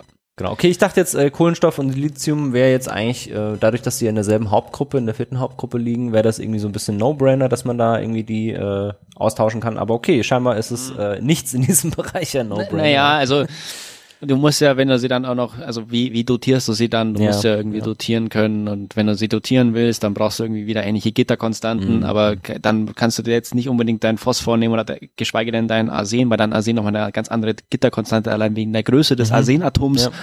haben wird als dein, als dein Wasser, äh, als dein Kohlenstoffatom. Dann musst du dir überlegen, ob du mit was anderem rotierst, dann müsstest du riesige Mengen Prozesse umstellen und dann kommst du vom einen ins nächste, ins nächste, ins nächste und denkst so, ah, okay, gut, kriegen wir es vielleicht nochmal irgendwie anders gehackt hin und mhm. dann stapelst du so Hack über Hack über Hack. Und wir können jedes Jahr ein neues iPhone kaufen.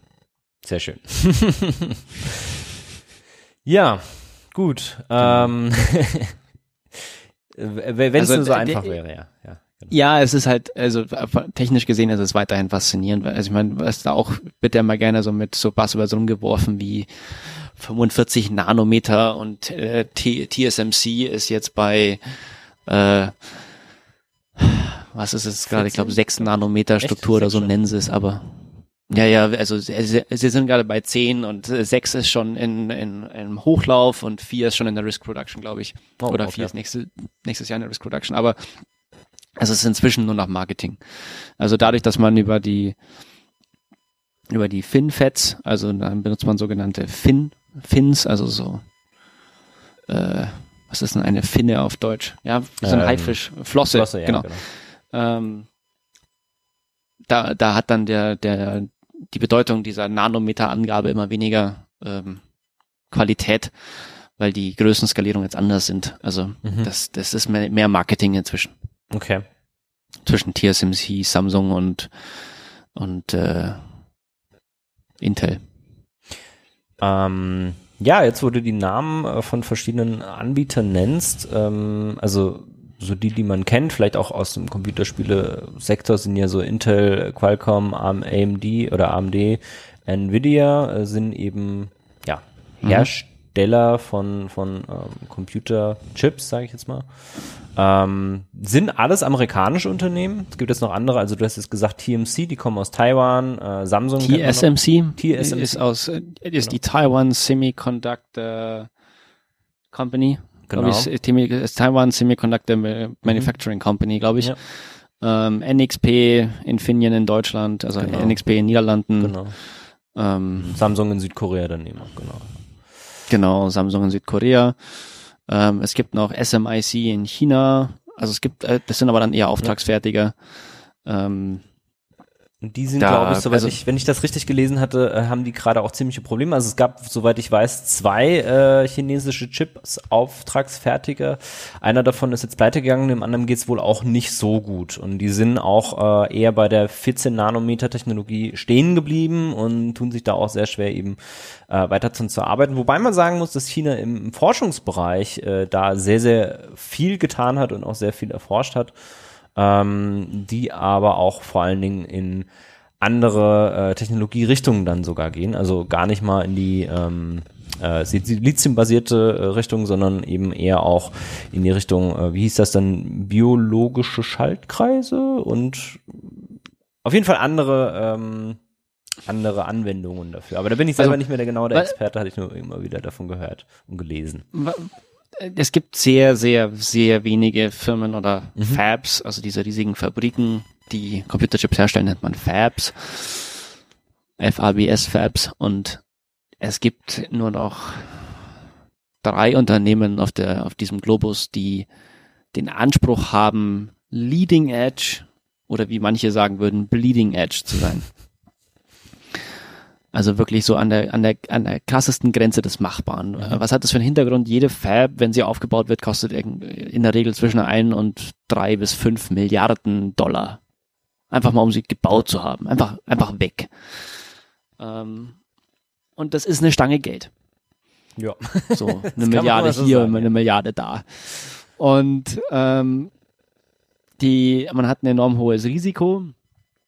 Ähm, man muss ja man muss im Endeffekt alle zwei Jahre in irgendeiner Form eine Process Improvement liefern, was zum Beispiel 30 Prozent mehr Fläche ermöglicht.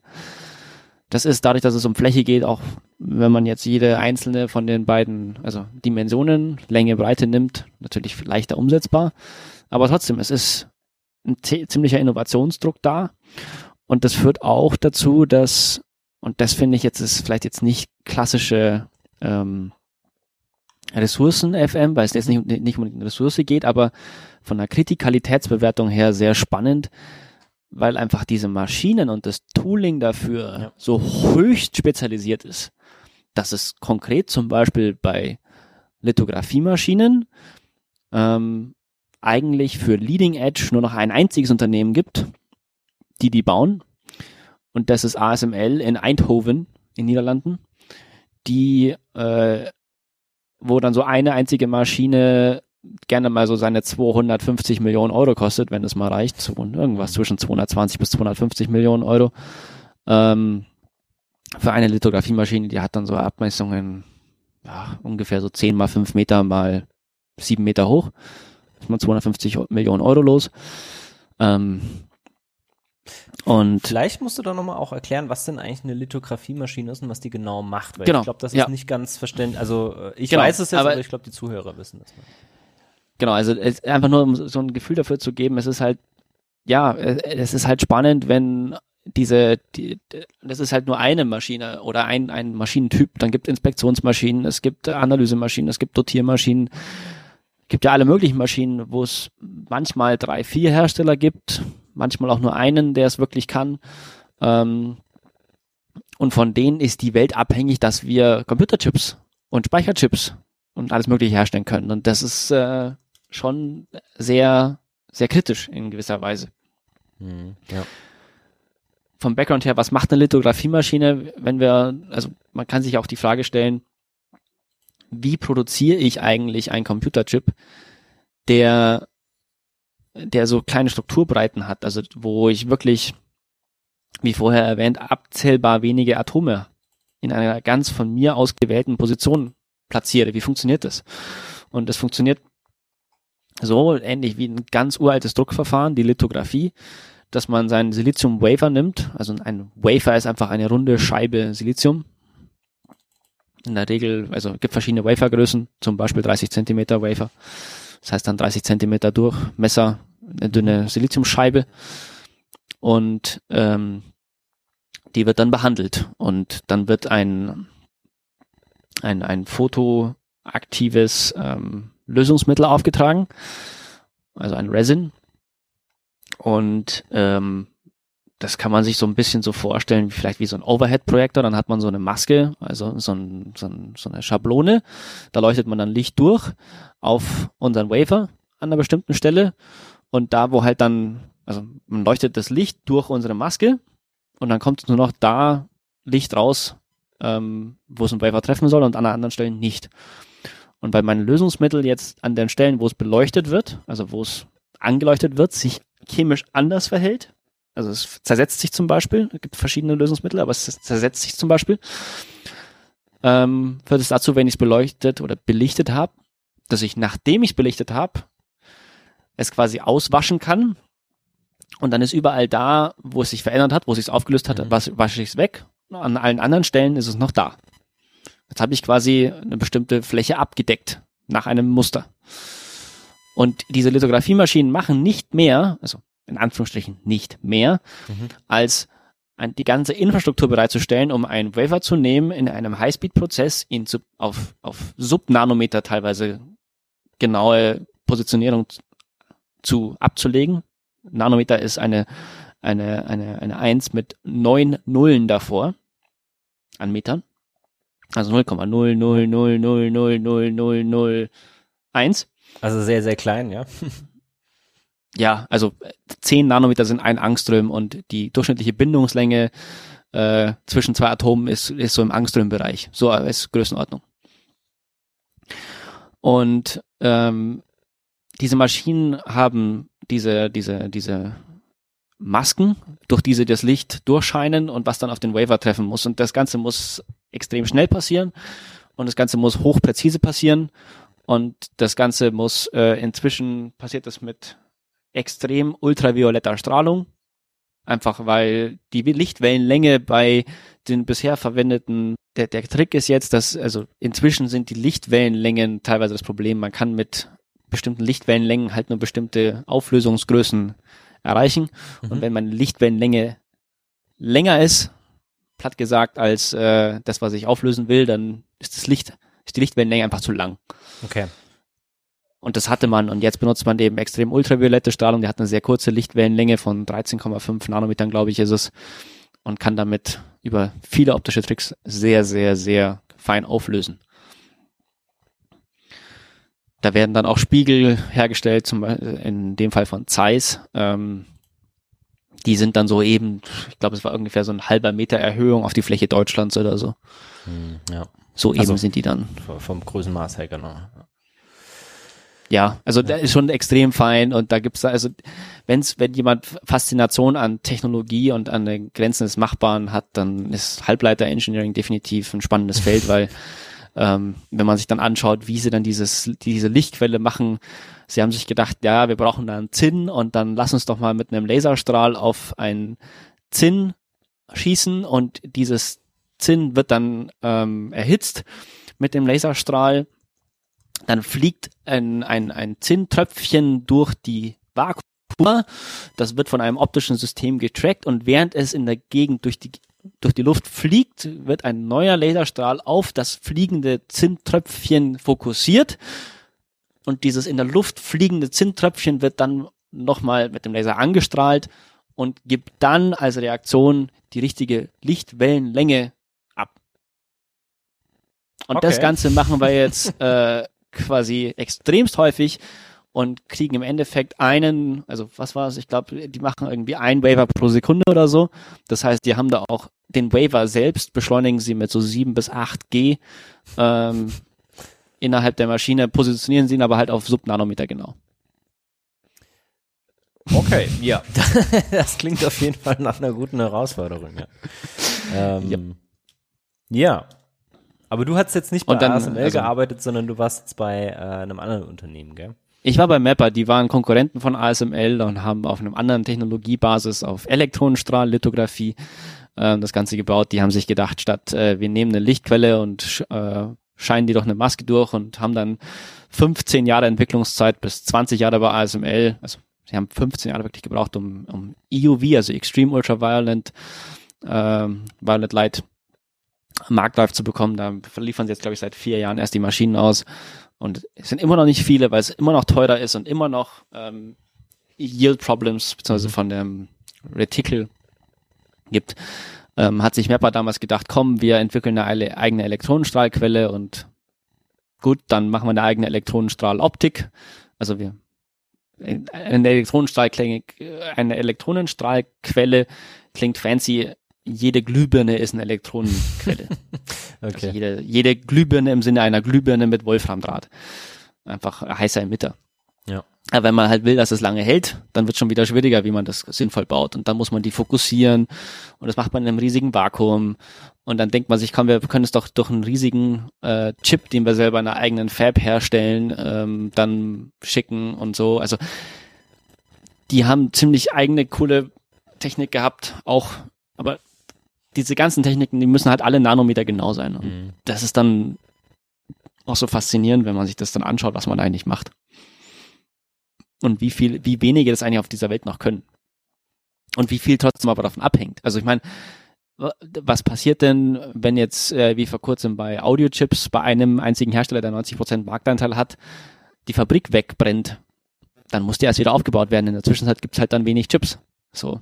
Und ja. Ähm, bei ASML gab's in einem Zulieferer mal ein Feuer, das konnten sie dann schnell aufbauen und so, aber angenommen, da, da wäre jetzt mal ein größeres oder so, dann hat die Welt ein Problem. Also, es gibt schon andere, die können auch das, aber nicht zu dem, nicht zu der Qualität, die ASML liefert. Die sind, es gibt niemand anderen, wo ich so eine Maschine kaufen könnte. Niemanden. Und das macht es dann natürlich auch nochmal anders äh, unter dem Aspekt der, der geopolitischen Strategien, weil ähm, wenn die USA halt eine Exportkontrolle oder eine Exportrestriktion einsetzen, ja. das war bei Mapper damals auch so, da hätte es dann womöglich chinesische Investoren gegeben, und da war aber dann die Frage, würde die niederländische Regierung und angehängt die Amerikaner, weil amerikanische Technologie in dem Produkt drin steckt und sobald amerikanische Technologie in deinem mhm. Produkt drin steckt, bist du unter amerikanischen Exportkontrollen unterworfen. Ob die dann zustimmen würden, wenn dann das Unternehmen, was ja gerade am Strauchel war, an chinesische Investoren geht und so, und dann kommst du da auf einmal, ja, wie willst du denn sowas aufbauen, wenn du es nicht selber entwickelst? Wenn dir äh, wenn du es dann nicht kaufen kannst, ja, weil dir die westlichen Nationen die Maschinen einfach nicht liefern, weil es gibt eine Exportkontrolle der Amis. Also da gibt's dann ganz, ganz eigene ähm, Komplikationen. Ja. ja, ist ja im, im Halbleitermarkt und im Mikroelektronikmarkt eh sehr ähm, angespannte Situation, insbesondere zwischen USA und China. Ähm, wir hatten es ja vorher schon kurz besprochen, Intel, Qualcomm, äh, AMD, Nvidia sind alles amerikanische Unternehmen. Ähm, jetzt ist aber einer der größten Abnehmer für ähm, Halbleiterprodukte, nenne ich es jetzt einfach mal, ist eben der chinesische Markt. Ich glaube, ein Viertel aller Produkte, die weltweit gefertigt werden, ungefähr gehen schon nach China. Und äh, hier gab es eben mit der Trump-Regierung ähm, auch schon davor, aber vor allen Dingen mit der Trump-Regierung eben immer wieder auch dann taktische Spielchen oder geopolitische Spielchen, wo dann mal gesagt wurde, okay, ja nee, ihr dürft jetzt da nicht mehr exportieren. Ähm, ähm, äh, ZTE, glaube ich, hießen die, äh, hatten da ziemliche Probleme, weil die von heute auf morgen keine Handys mehr fertigen durften. Huawei hat jetzt ja gerade die Problematik, dass sie eben ja gerne eigentlich für 5G äh, oder Produkte liefern würden, das dürfen sie jetzt nicht und haben jetzt auch wieder das Problem, dass dann eben auch ähm, ja, verschiedene äh, Komponenten, die aus Amerika oder eben aus, aus amerikanahen Ländern kommen, nicht äh, verkauft werden dürfen. Und hier gibt's ja auch schon Gerüchte, dass eben äh, China so ein bisschen sich für äh, TSMC in Taiwan eben interessiert und da schon auch ein bisschen die Fühler ausgestreckt hat, ähm, weil das ja eigentlich so zu China gehört, laut chinesischen Quellen. Und ähm, ja, wird auf, bleibt auf jeden Fall eine sehr, sehr spannende Situation äh, im Weltmarkt, ja. wie sich das weiterentwickelt. Äh, wurde jetzt Mapper eigentlich von Chinesen aufgekauft? Weißt du das noch? Oder ist das? Nein. Nee, okay. Die sind, die haben erst Insolvenz angemeldet und wurden dann von ASML übernommen. Okay. Also die Reste. Okay, also vielleicht sehen wir bald die äh, Elektronenstrahltechnologie bei ASML. Mein letzter Stand war das ASML vor allen Dingen im Inspection Tooling. Mhm. Also das eine ist, du musst das Zeug herstellen können. Das andere ist, du musst irgendwie, je früher du feststellst, dass dein Waiver, naja, in den Orkus gehört, sagen wir es mal so, umso früher kannst du die Kosten sparen. Ja, klar. Weil jede Maschine kostet dich ein Heidengeld allein, um sie zu betreiben, auch pro Waiver. Also so ein Waiver kann dich locker mal, das ist eine öffentliche Zahl, irgendwie so 20.000 Euro kosten Mhm. oder so, je nachdem, was du drauf machst ähm, und so. Oder la- lass es einfach nur 5.000 sein. Und angenommen, du hast da fünf Waiver nicht früh genug aussortiert, dann hast du da im Endeffekt 25.000 Euro Kosten produziert, die du hättest sparen können. Ja. Das kostet, das kostet alles Geld, was? Das kostet. und ähm, da ist äh, zwischen den einzelnen Prozessschritten Inspection Tooling, dass du dir anschaust, habe ich Defekte, wie viel Defekte habe ich, ähm, sind die verkraftbar.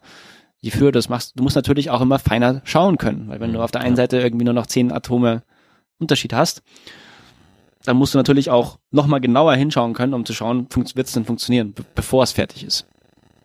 Und Ja. Ja. Dann hast du noch den Qualitätskontrolle. Fa- Ja. Genau, und dann hast du noch den, also da werden sie die Technologie, glaube ich, einsetzen ähm, oder wollen. Das war zumindest mein letzter Stand. Aber ähm, ja, das ist, äh, ist, ist jedenfalls ähm, spannendes, spannendes, faszinierendes Feld. Ja, auf jeden Fall. Gut, ähm, vielleicht kommen wir nochmal kurz zurück zum Thema äh, der Rohstoffe selber, die da drin verbaut werden. Ähm, das ist mir im Vorgespräch auch nochmal erzählt, dass äh, mittlerweile eben auch so eher selten verwendete Materialien wie Hafnium oder Rohstoffe wie Hafnium eingesetzt werden. Ähm, Hafniumoxid, wenn ich mich richtig erinnere, vor allen Dingen eben als äh, Isolator. Mhm. Und, High, ähm, High K Dielectric, ja. Genau, um eben hier in den Transistoren, also wir hatten das ja bei den Transistoren auch besprochen hier, ähm, N und P äh, dotierte Halbleiter, äh, die dann eben aber voneinander auch getrennt werden müssen, eben durch einen Isolator, der keinen Strom leitet. Um eben, Also die NP nicht, aber du musst Ah, okay. ähm, an anderen Stellen für Isolation sorgen. Aber Okay. zwischen N und P hast du keine Isolationsschicht in der Regel. Okay, also, ja, okay.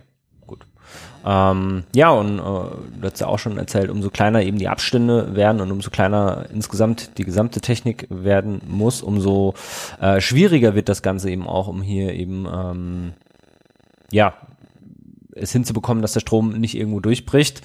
Ähm, und äh, deswegen hat sich hier eben Hafniumoxid das ist gesagt, ab 45, äh, der, der 45 Nanometer Technologie dann ähm, durchgesetzt oder wird hier eingesetzt. Und ähm, vor 20 Jahren war das nun nicht der Fall. Äh, seitdem, ja, setzt man das jetzt ein und das äh, verändert natürlich auch die Nachfrage nach Hafnium und eben auch die Versorgung mit Hafnium, weil das ja eigentlich ein Material ist, das sehr, ja, oder eher begrenzt eingesetzt wird. Ich habe mir da mal die Zahlen angeschaut für 2019. Äh, weltweit wurden äh, 1,4 Millionen Tonnen äh, produziert im Jahr 2019 und 62 62 Millionen Tonnen ähm, wurden ausgegeben als Reserven. Wenn man das jetzt äh, miteinander verrechnet, kommt man auf eine Reservenreichweite von 44 Jahren. Ja. Achso, ja, bei Kupfer ist die Reservenreichweite ähnlich hoch mit 43 Jahren und eben ähm, 20 Millionen Tonnen weltweitem Abbau in 2019. Also äh, es wird doch überraschend viel Hafnium abgebaut, meiner Meinung nach. Also ich habe da das nicht auf dem Schirm, dass doch so viel hier ähm, eingesetzt wird. Und von den Ländern her, gut, ähm, wird beides, äh, also vor allen Dingen äh, Hafnium wird eben in Australien abgebaut und eben in Südafrika, aber eben auch China, äh, USA, Kenia, Mosambik, Senegal und ein paar andere ähm, tragen hier bei. Kupfer ist es so, das weiß man wahrscheinlich eher, also vor allen Dingen in den USA mit 1000 äh, 300.000 Tonnen, also 1,3 Millionen Tonnen. Ähm, dann Australien, Chile wird sehr, sehr viel Kupfer abgebaut mit äh, 5,6 Millionen Tonnen und eben ja China, Kongo, Indonesien, Kasachstan, Mexiko, Peru, Russland, Zambia, so die, die man kennt. Ähm, ja, insgesamt eher unkritisch beide Materialien. Ähm, gut, Silizium hatte ich schon gesagt, äh, hat man potenziell äh, auch keine Probleme. Da gibt es ein paar Unternehmen, die hochreines Silizium herstellen und ähm, bereitstellen.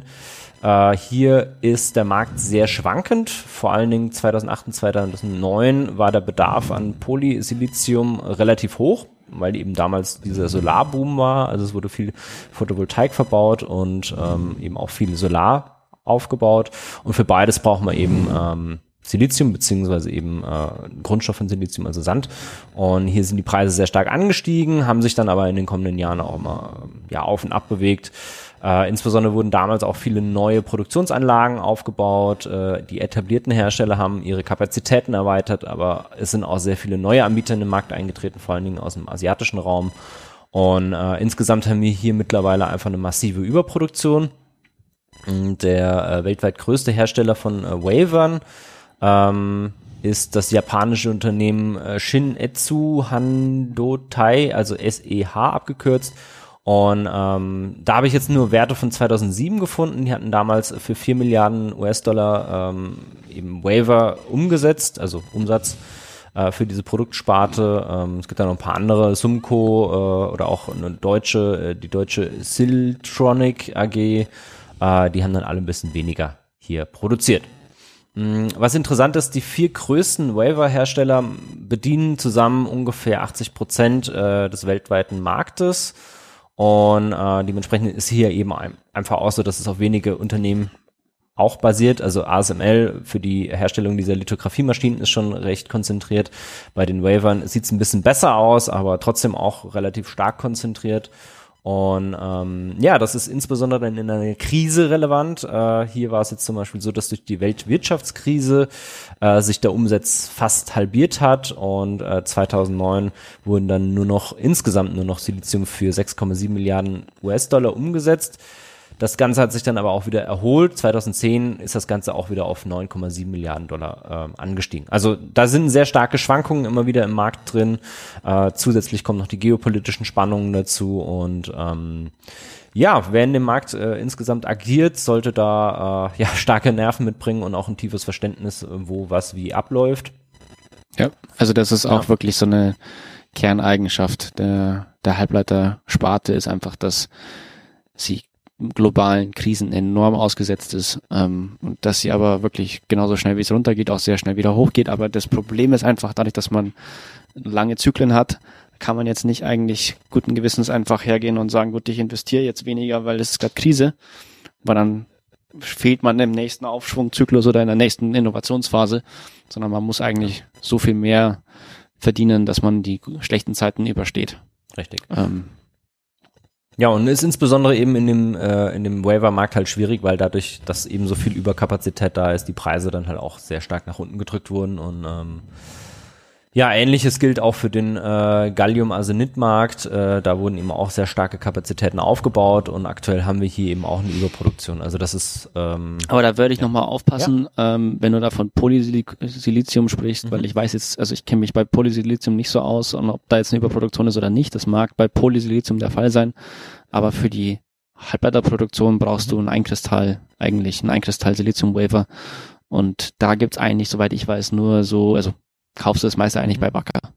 Okay. Und das ist nochmal andere, also Polysilizium ist quasi polykristallin mhm. und ein Kristall ist nochmal teurer und für die ähm, Okay, aber Poly, also der Einkristall wird ja Chip-Herstellung. Also das eine ist Wie bitte?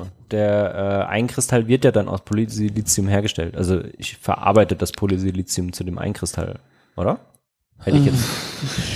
Hier, müsste ich nochmal nachschauen, aber okay. ich schätze mal, du kannst es tun, ob das dann so gemacht wird oder ob es andere Methoden gibt, die günstiger sind, weiß ich gerade nicht auswendig. Okay, also es sind jetzt auch ja Werte, äh, die ich jetzt für 2008, 2009 rausgefunden habe, weil Polysilizium leider von der USGS auch nicht angegeben oder Silizium insgesamt nicht wirklich äh, sauber angegeben wird von USGS. Das sind ja eigentlich immer die Datengrundlagen, die ich da herziehe für Rohstoffe. Ähm, deswegen, ja, wenn wir da nochmal was finden, dann packen wir das einfach auch in die Shownotes rein. Aber insgesamt äh, ändert das nichts an der Aussage, dass der Markt halt äh, recht spannend ist und sich schnell bewegt. Und ähm, ja, beispielsweise gab es auch deutsche Unternehmen, die in diesem Markt unterwegs waren. Also Infineon kennt man ja, börsennotiertes Unternehmen. Ähm, Infineon ist eine Ausgründung aus äh, Siemens, wenn ich mich richtig erinnere, weil Siemens gesagt hat, oh, der Markt ist uns zu volatil, da geht's uns so auf und ab, das passt uns nicht. Ähm, wurde Infineon gegründet. Äh, Infineon selber hat dann nochmal eine Abspaltung seiner Speicherchip-Sparte 2009 gehabt. Also er hatte die ausgegründet und 2009 ist diese Sparte dann pleite gegangen. Das hieß damals Kimonda. Ähm, mhm. Da war auch die, äh, ja, die Argumentierung, äh, nee, die Argumentation war auch eben, ja, okay, uns ist der Speicherchipmarkt und eben insbesondere dieses Segment hier zu volatil, deswegen haben sie das eben auch äh, sozusagen in eine Bad Bank ausgegliedert, äh, ist dann pleite gegangen und äh, Infineon insgesamt ging es 2009 auch nicht gut und ähm, die hatten damals eben überlegt, ob sie auch, ja, schließen. Es kam dann, ich glaube, aus Abu Dhabi oder irgendwo aus, aus dem Nahen Osten kamen ein paar Investoren, haben mit viel Geld um sich geworfen und haben dann äh, Global Foundries gegründet. Und ähm, ja, aber Global Foundries muss man aufpassen. Ich ja. weiß nicht, wie sehr die mit Infineon zusammenhängen, weil mhm. Global Foundries der Fertigungsarm von AMD war, weil AMD früher genauso ein integrierter Chip-Hersteller war wie Intel, weil Intel mhm. ja nicht nur die Chips ja. entwickelt, designt und dann in eigenen Fabs mit eigener Technologie produziert und im Moment seit Jahren Probleme dabei haben. Mhm. Ähm, und AMD, und das ist halt, wie ihr vorher erwähnt, ja. sackteuer.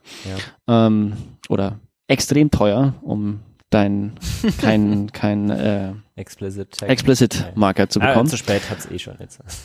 okay, kann man ja noch schneiden.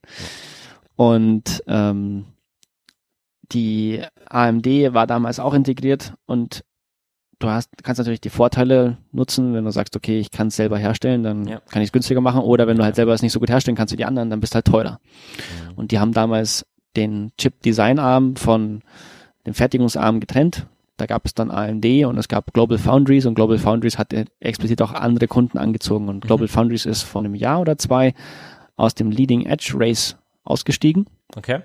Also Global Foundries hat nicht mehr den Anspruch, die, den heißesten Shit äh, produzieren zu können, sondern die haben jetzt gesagt, wir machen Spezialanfertigung und auch da wieder, je nach Strukturbreite, ich, habe ich andere Eigenschaften. Und mhm. wenn ich einen für, für ein Modem, also für einen klingt so albern, aber für ein, Te für ein Telefonie- und Internet-Modem, wir haben ja bis heute Modems in den ganzen Handys ja. drin, ein LTE-Modem ist auch ein Modem, ähm, dann brauche ich da manchmal nicht 14 Nanometer oder 10 oder 8 und teilweise ist es auch sogar eher hinderlich. Ähm, und da dann in einer guten Qualität bei größeren Strukturbreiten herstellen zu können, da, sich da zu spezialisieren. Das ist das, was dann diese kleineren Fabs machen. Ja, okay. Und das macht eben auch Global Foundries. Aber ob jetzt Global Foundries, wie die mit Infineon zusammenhängen, würde ich nochmal recherchieren. Mm, ich bin mir jetzt gerade auch nicht mehr sicher, weil ich erinnere mich, dass Infineon und äh, AMD im gleichen Ort sitzen äh, in Deutschland zumindest. Also dass deren äh, Fabrikationsstätten im gleichen Ort waren und dass man äh, da oder dass da eben so äh, ja die regionale Politik sehr stolz war, so hey ja wir sind ein weltweiter Standort und bla und hier und da und dann äh, hatten ja, die es kann gut sein, dass Infineon bei Global ja. Foundries fertigen lässt.